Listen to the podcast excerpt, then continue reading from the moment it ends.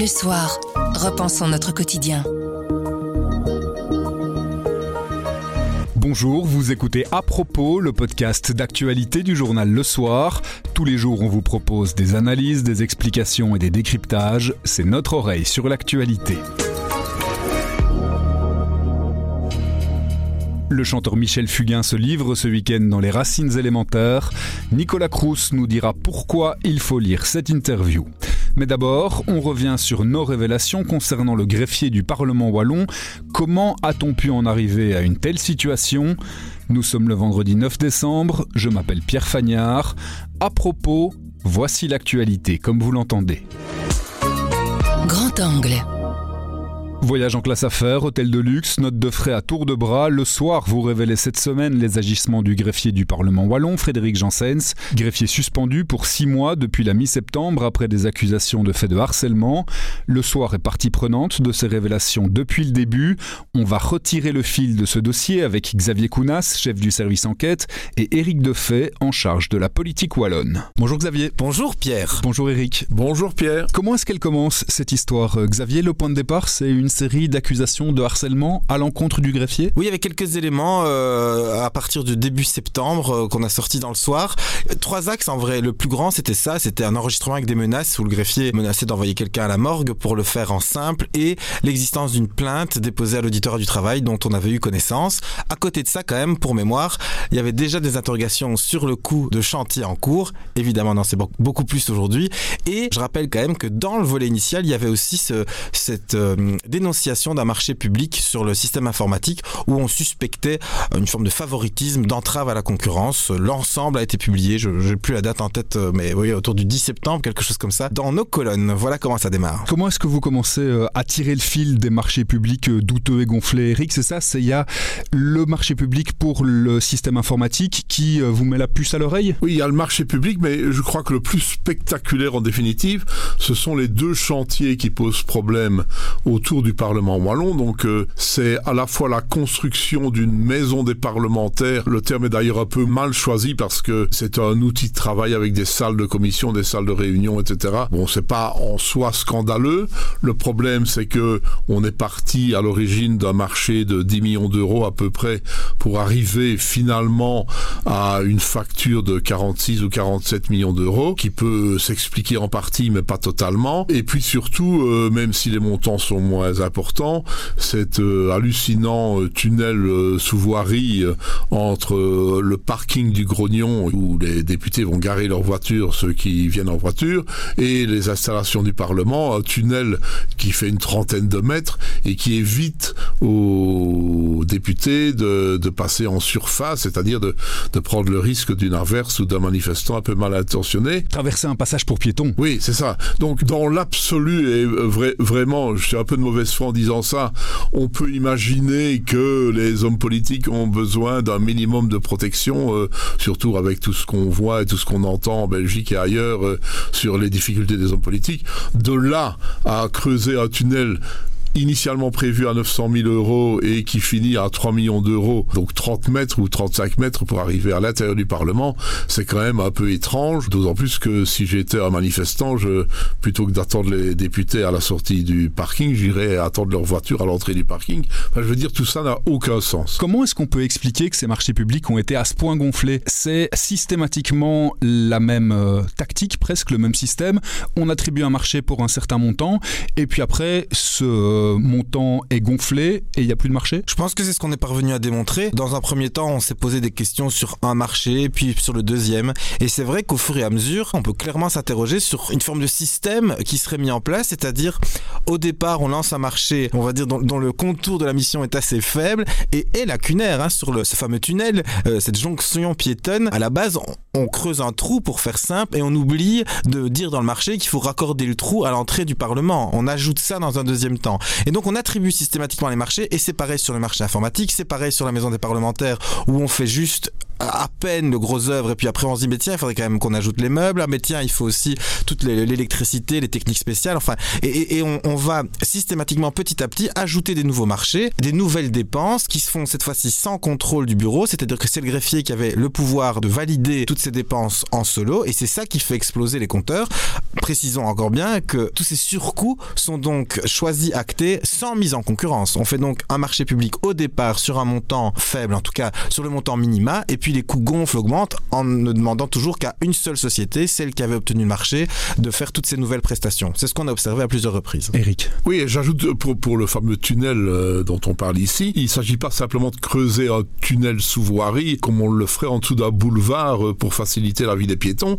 Là, on est à la confluence entre la Sambre et la Meuse. Il y a de l'eau. Il y a de l'eau. On s'en rend compte après coup. On est sur un site historique puisque le site du Grognon est habité euh, depuis des millénaires par, l'homme et donc on sait qu'on va tomber sur des vestiges et on sait qu'on va aboutir sur le bâtiment Saint-Gilles, qui est un bâtiment aussi historique qui compte plusieurs siècles d'existence et dont, inutile de le dire, les fondations sont plutôt solides. Donc il va falloir casser des murs, creuser, euh, sans compter qu'il faut aménager le site pour les personnes à mobilité réduite, prévoir un ascenseur. Enfin bon, c'est euh, comme si c'était un chantier facile. Vous n'aurez peut-être pas de réponse, mais quand on explique ça comme ça, c'est de l'amateurisme, de la bêtise ou de la malhonnêteté? Parce que quand on engage des travaux comme ça, par exemple avec le tunnel à la confluence entre la Sambre et la Meuse, on sait bien qu'il y a de l'eau, on l'a déjà vu, on a ouvert les yeux, on sait qu'il y a la Meuse qui passe à Namur. De la malhonnêteté, euh, il, faudra le démontrer euh, peut-être devant les tribunaux un jour, je n'en sais rien. Euh, ce qu'il y a, c'est que je pense aussi qu'il y a une, sorte de folie des grandeurs au Parlement. Le, Parlement de Wallonie est un Parlement relativement jeune, ça fait 42 ans qu'il existe par rapport à l'histoire de la Belgique, c'est peu de choses. Et je crois que les gens qui le dirigent qui l'ont dirigé, en tout cas le greffier, s'est dit la Wallonie doit disposer d'un outil parmi les meilleurs possibles et on, peut tout imaginer. Quelque chose qui la fera rayonner. Oui, quelque, chose. Et puis, je, pense sincèrement qu'ils se sont dit aussi, on doit avoir le top du top, par exemple en termes d'informatique, en termes de sécurité, en termes d'accessibilité, etc. Allant jusqu'à imaginer des règles qui sont à la limite de l'absurdité pour la circulation des gens, les badges, les, enfin c'est incroyable. Par exemple, dans le nouveau bâtiment de la maison des parlementaires. Euh, il y, a des piliers en béton comme dans chaque construction moderne aujourd'hui. Et eh ben, on a bardé ces colonnes en béton de structures métalliques pour éviter une catastrophe si un camion terroriste venait fracasser la devanture, la façade du Parlement wallon. Pourvu que ça n'arrive jamais, évidemment. Et si un jour ça arrive, on se dira heureusement qu'on a prévu des structures métalliques. Mais en fait, tout ça a coûté une fortune. Et bon, c'est peut-être euh, une, sorte de, d'obsession de devenir un grand Parlement. Et si je peux juste rebondir, il paraît que c'est bien de rebondir. Une fortune non assumée. C'est-à-dire que, dans un sens, on pourrait encore comprendre, on parlait d'honnêteté, qu'on ait envie d'un beau Parlement, de normes de sécurité euh, très importantes, mais alors il fallait le dire. Il fallait dire voilà ce qu'on veut faire, voilà notre projet, et voilà combien ça a coûté. Ce que je trouve moi particulièrement gênant dans cette affaire, c'est qu'en fait on nous a fait croire à des coûts beaucoup plus faibles et personne n'a su nous dire, si je pense, c'est pas pour nous jeter des fleurs, mais je pense que si la presse ne s'en mêle pas, ces montants ne seraient pas connus, hein, les montants totaux de ces deux euh, chantiers. Donc euh, si on, veut se payer des, bâtiments avec un confort supérieur, qu'on l'assume et qu'à un moment c'est de l'argent qui appartient à la collectivité. Donc on dise voilà notre projet, voilà ce qui va coûter. Ici, on nous a fait croire à un petit projet, à un petit budget, et il a fallu gratter et se battre un peu pour avoir le coût définitif. Moi, je trouve que c'est ça qui est particulièrement désagréable dans cette histoire. On va revenir à la question du contrôle dans un instant. Juste avant ça, euh, Xavier, les dernières révélations, elles portent sur toute une série de voyages, de notes de frais rentrées notamment par le greffier dans le cadre de l'exercice de ses fonctions. Je sais pas si c'est les dernières. Disons que ce sont les plus récentes. Les dernières en date. Voilà, voilà, oui. Donc on a reçu une série de documents, enfin, quand dis une série, euh, c'est plusieurs centaines de documents, je, je mentirais même en disant qu'on a déjà pu tout lire, qui détaillent en fait, c'est des factures ou des, programmes de, de, voyage qui sont organisés par le Parlement. On s'est focalisé sur tout ce qui concernait euh, Monsieur le greffier, vu qu'on en avait déjà pas mal parlé. Et c'est vrai que ce qui surprend, euh, c'est sans rentrer dans une liste ici, mais d'abord, il, il, y a beaucoup de voyages. Il y a beaucoup de voyages euh, très lointains aux États-Unis, au Canada, parfois sur des missions assez courtes, enfin, du moins, la motivation motivation du déplacement, c'est pour aller à un colloque qui dure parfois quelques heures ou deux jours. Et les missions, elles, sont étendues sur quelques jours en plus, euh, où on part en classe euh, business avec des billets qui coûtent souvent entre 4 et 5 000 euros. On prend des hôtels euh, où on est monté, je pense, pour prendre le pire exemple, à plus de 700 euros la nuit par personne. Et donc, on, oui, on finit par s'interroger sur le train de vie un peu trop, en tout cas, qui semble assez luxueux du greffier et des quelques accompagnants quand il y en avait un, notamment le cas de Jean-Claude Marcourt pour, euh, pour le voyage organisé en novembre 2021 à l'exposition universelle de Dubaï. Je vais vous poser une question extrêmement candide à tous les deux, mais c'est pas la première euh, affaire politique que vous suivez. Après la Carolo, après Netis Publifine, après le SAMU social, on n'avait pas dit plus jamais ça. Oui, je vais essayer d'être candide euh, jusqu'au bout. Mais non, ce qu'il y a, c'est que bon, d'abord, je crois qu'il faut pas tout mélanger, euh, sauf euh, preuve contraire euh, dans cette affaire-ci. Enfin, les affaires du Parlement wallon, il n'y a pas d'enrichissement personnel. euh, bien sûr, si on voyage euh, sur le compte du Parlement euh, ou si on rend des notes de frais euh, au Parlement, etc., c'est de l'argent qu'on épargne par ailleurs. bon, voilà. Mais je pense pas que au sens strict du terme, le- les personnes dont on parle ici se sont mis de l'argent en poche. Il faut, faut pas exagérer. Cela dit, ça, révèle quand même une sorte de, j'ai envie d'employer le mot peut-être je m'en foutisme, mais c'est peut-être un peu exagéré par rapport à l'argent public. Je veux dire, je suis responsable d'une grosse structure publique, j'ai des responsabilités euh, parce qu'il faut pas nier que être greffier d'un parlement, c'est un gros boulot, c'est une charge importante, euh, une responsabilité importante. Le greffier dans un parlement, c'est la personne qui est un peu responsable de la bonne marche de l'Assemblée, quoi, de la publication des textes dans des bonnes conditions, de l'organisation des réunions, de faire venir des experts, d'aller chercher des spécialistes pour nourrir le travail parlementaire, de faire venir le public, etc. Donc, euh, il faut pas, faut pas nier cet aspect-là. Mais voilà, on, on est installé, on dispose, ce qui est le plus hallucinant dans tout ça, d'une délégation totale de pouvoir de la part du bureau, c'est-à-dire l'instance politique qui dirige le Parlement. Une délégation de pouvoir totale, ça veut dire, voilà, nous autres, on, on voit ça de loin, On a autre chose à faire. on a autre chose à faire. Vous, vous êtes au bureau tous les jours. Quartier libre, vous faites ce que vous voulez. Donc euh, c'est- ça le problème. Et, donc euh, que cette personne, le greffier du Parlement de Wallonie, à un moment se soit pris euh, d'une sorte de, de- je répète un peu l'expression folie des grandeurs en disant je suis tout puissant, je fais ce que je veux. C'est dramatique, mais c'est la réalité. Mais je crois qu'il faut pas tout mélanger. Il y a des scandales financiers qu'on a connus autrefois en Wallonie ou ailleurs qui ont d'autres dimensions. Il y a un point commun à tout ça, c'est l'absence de contrôle. Il y a personne qui contrôle dans ce Parlement, il y a personne dont c'est littéralement le travail de vérifier ce genre de choses. C'est ça quand on dit que le bureau a autre chose à faire. En fait, c'est son rôle. hein. Il est là pour contrôler. Donc, à mon avis, à un moment quand même, c'est à eux, euh, même si on octroie une délégation de pouvoir, euh, je ne vois pas en quoi ça empêche le greffier de temps en temps de venir rendre des comptes, ni en quoi ça empêche les membres du bureau de poser des questions. C'est quand même un peu lunaire que pendant autant de temps, personne ne se soit ému, ne, ne, ne fût-ce que de se demander un suivi, par exemple, des coûts de ce et qu'il a fallu, je pense, enfin je pense, plus d'un mois entre le moment où le soir envoyait des questions pour connaître le coût des chantiers et le moment où on a nous l'a donné, ça a duré plus d'un mois. Qui, quand il gère son propre chantier, ses propres factures et sa maison, a besoin d'un temps aussi long pour essayer de chiffrer un coût d'un chantier en cours? C'est ça qui est gênant dans cette histoire, c'est qu'à un moment, quand euh, on attend, en tout cas il me semble, moi comme citoyen, j'attends des élus et des représentants, et d'ailleurs de toute personne qui, incarne la fonction publique, de gérer l'argent public presque avec plus de rigueur que ce qui ne gérerait leur propre portefeuille.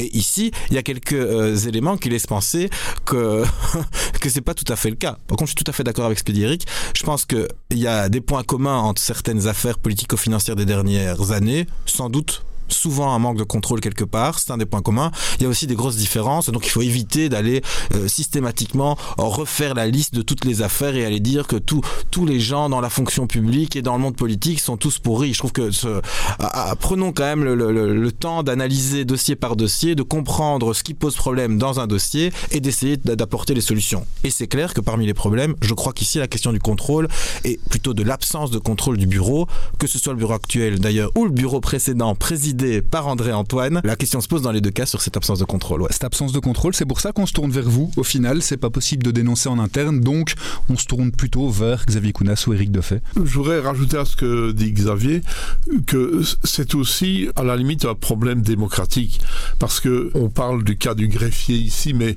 ça vaut pour un directeur financier dans une commune, pour un directeur financier dans un CPAS, pour peut-être dans, dans le secteur privé un directeur général par rapport à son conseil d'administration, etc. Donc ces gens-là qui sont les exécutifs de ces structures. Le, greffier, c'est l'exécutif. On pourrait considérer que le Parlement, c'est son conseil d'administration, quelque part. C'est lui le spécialiste. C'est lui qui est là depuis 15 ans. C'est lui qui sait. C'est lui qui sait. Et passe des hommes politiques qui deviennent présidents du Parlement, qui deviennent membres du bureau du Parlement, qui parfois pêchent par un manque de formation spécifique sur les finances publiques, sur les budgets, etc. Hier avait lieu, euh, quand je dis hier, c'est mercredi, la première réunion de la commission de la comptabilité, donc qui a été mise en place au sein du Parlement suite à toutes ces affaires-là. Et à l'ordre du jour, il y avait le budget du Parlement pour euh, l'exercice 2023. Donc c'était très intéressant et notamment parce que plein de questions sont venues des députés qui manifestement ne savaient pas comment s'organisait le budget du Parlement wallon. De leur propre Parlement. Oui, de leur propre Parlement. Et on peut pas leur en vouloir. Moi, si je devenais député euh, demain matin, j'ai une connaissance à force de faire le métier euh, de, depuis euh, pas mal d'années, hélas pour moi. Mais je veux dire, je suis pas un technicien, quoi. Donc, ce sont pas des techniciens et ils sont face à un super technicien qui, en l'occurrence, est le greffier, mais qui peut être le directeur financier, le directeur général d'une commune et ainsi de suite, ou, le directeur exécutif d'une entreprise privée face à des gens qui viennent au conseil d'administration une fois par mois. Donc je veux dire, le greffier dans ce cas-là, il a tout le pouvoir parce que il sait tout, il est là du matin au soir et il dirige la baraque. Et une fois de temps en temps on se réunit avec lui, euh, ça va, ça va, oui ça va, rien de neuf, rien de neuf. Et puis euh, on passe à la question suivante. Pour terminer, ça veut dire que si on, cherchait une, une, ébauche de solution à cette situation, c'est un peu plus de contrôle certes, mais surtout plus de formation pour que les gens concernés soient directement au courant et ne soient pas obligés de se reposer sur une seule personne qui détient le savoir avec un S majuscule. Oui, mais je crois que dans la grande majorité, c'est ce que disait Xavier tout à l'heure, des cas, ça se passe très bien. Parce qu'ici, on est dans un cas extraordinaire où manifestement... Dont il ne faut pas faire une généralité. Oui, dont il ne faut pas faire une généralité. Frédéric Janssen est quelqu'un qui, par son bagou, sa, sa puissance, sa toute puissance, euh, a réussi à, à, maquiller les choses et, et à prendre le pouvoir sur le Parlement en définitive. si je peux ajouter un dernier truc, je pense quand même que les élus ont parfois manqué de curiosité. Je veux pas leur faire un procès plus dur, mais euh, évidemment qu'ils peuvent pas tout savoir sur tout, évidemment qu'il y a des questions très techniques et qu'on tombe face à des fonctionnaires qui connaissent mieux le sujet que soi, évidemment. Mais enfin, c'est le cas pour nous aussi, journalistes, hein. il y a plein de sujets où on connaît pas grand chose au début, et je crois qu'il faut quand même avoir cette volonté de comprendre. Et pour avoir regardé notamment la durée des validations de budget des années précédentes, c'est des séances qui, j'avais, je m'étais amusé à faire l'exercice, j'ai plus statistiques sous les yeux, donc je vais faire dans l'à peu près, mais vous allez voir que de toute façon la conclusion est la même. Je pense que ça prenait entre, ça se passait à huis clos à l'époque, et ça se prenait entre 7 et 13 minutes d'approuver tout un budget. Si des gens avaient eu envie de poser des questions, à minima, je pense que ça aurait pu prendre un peu plus de temps. C'est la même chose pour ce bureau. Hein. Si on, avait voulu s'interroger, on aurait sans doute fait des réunions plus longues et quand même chercher à comprendre. Ce qui a pu manquer ici, c'est cette envie d'essayer de savoir, d'essayer d'aller d'aller gratter un peu plus, voir, et, et je vais peut-être être un peu plus dur, de, ne pas avoir euh, ouvert les yeux sur certains signaux. Parmi les gens qui nous ont contactés euh, pour exprimer leur mal-être euh, au sein du greffe, parce que c'est vrai que toute l'histoire commence quand même par là, hein, par des, agents qui se sentent harcelés et parlent d'un management de la terreur. Il y a des agents qui ont été trouvés des membres du Parlement, il y a des agents qui ont été trouvés, je pense même des membres du bureau, et tout ça est resté assez tune. Enfin, on a des collègues hein, dans, dans Médor notamment et dans l'avenir qui ont fait des premiers papiers pour expliquer un peu l'ambiance et le problème interne. Et il a quand même fallu à plusieurs reprises que la presse s'en mêle et qu'elle sorte les, différents éléments pour que pour susciter la réaction. Donc pour en revenir, je pense qu'un peu de courage politique parfois et de curiosité pour aller poser les questions qui dérangent, ça pourrait aider. Voilà. Merci beaucoup Eric Defay. Merci Pierre. Merci Xavier Kounas. Merci à tout le monde. Chaque week-end, une personnalité se dévoile dans les pages des Racines élémentaires. Ce samedi, c'est un artiste majeur de la variété française, le chanteur Michel Fugain, qui se raconte. Thierry Coljon et Nicolas Crous signent l'interview. Pourquoi faut-il la lire? Nicolas répond pour nous à cette question.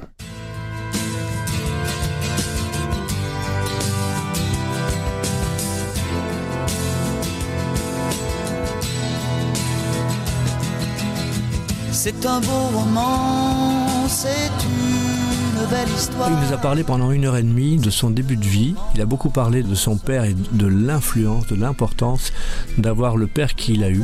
Il était résistant, il était communiste. Euh, il a rencontré une, femme, Marie-Louise, italienne, avec qui il a conçu un enfant en prison, parce qu'il était en, prison pendant la guerre. Quand il se retrouvait enfant à la maison, il y avait des grandes tables de mecs, d'ouvriers, de, militants qui se retrouvaient. Lui, il était en dessous de la table, il jouait L'idée de troupe est venue de là, en, en quelque sorte. C'est marrant parce que devenu un, homme de troupe. Michel Fugain, c'est l'homme qui a écrit une chanson, composé une chanson plus exactement, parce qu'il n'en est pas l'auteur du, texte, qui s'appelle Le chiffon rouge.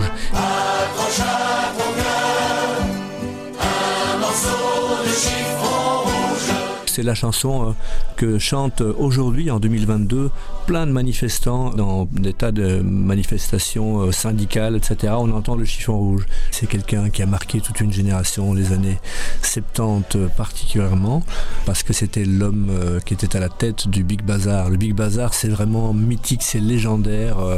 Dans l'après 68, en 72, Michel Fugain, qui a à l'époque 30 ans, il fait un peu de musique parce qu'il avait un de ses copains avec qui il faisait du cinéma qui s'appelait Michel Sardou et qui cherchait à, faire des chansons mais il ne savait pas comment s'y prendre.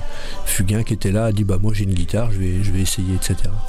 Progressivement, il a été vers un, une troupe musicale parce que un jour se rendant en Allemagne, alors qu'il travaillait à une comédie musicale, il fait un duo avec une, chanteuse allemande qui s'appelle Marie Rose. Et lors de ce show en Allemagne, il voit une troupe, les Humphrey Singers. Et il trouve ça génial, dément. C'est des gars qui font la fête, qui sont colorés. Il y a un côté un peu babacool, hippie, euh, post-68. Il rentre à Paris, il se dit, mais moi je veux faire ça. Il auditionne des jeunes gens, aucun n'est connu. Il faut qu'il sache danser, il faut qu'il sache euh, chanter, il faut qu'il sache faire les, les clowns éventuellement, euh, jouer. Et il monte une troupe en quelques mois ça s'appelle le Big Bazar.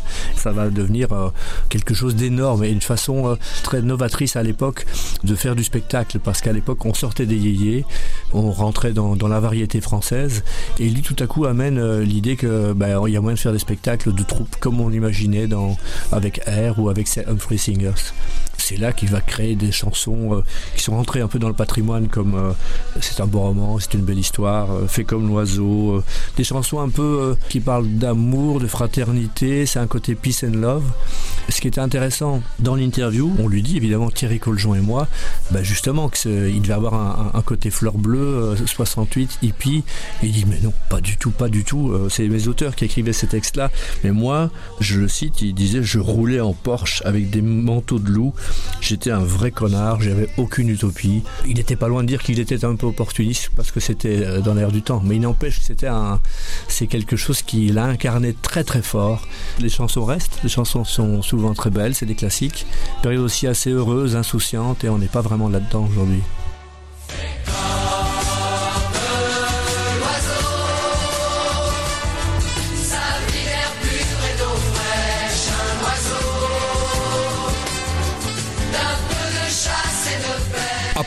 C'est fini pour aujourd'hui, mais on revient lundi dès 7h. En attendant, abonnez-vous, partagez-nous. Vous nous trouverez sur notre site, notre application et votre plateforme de podcast préférée. À lundi.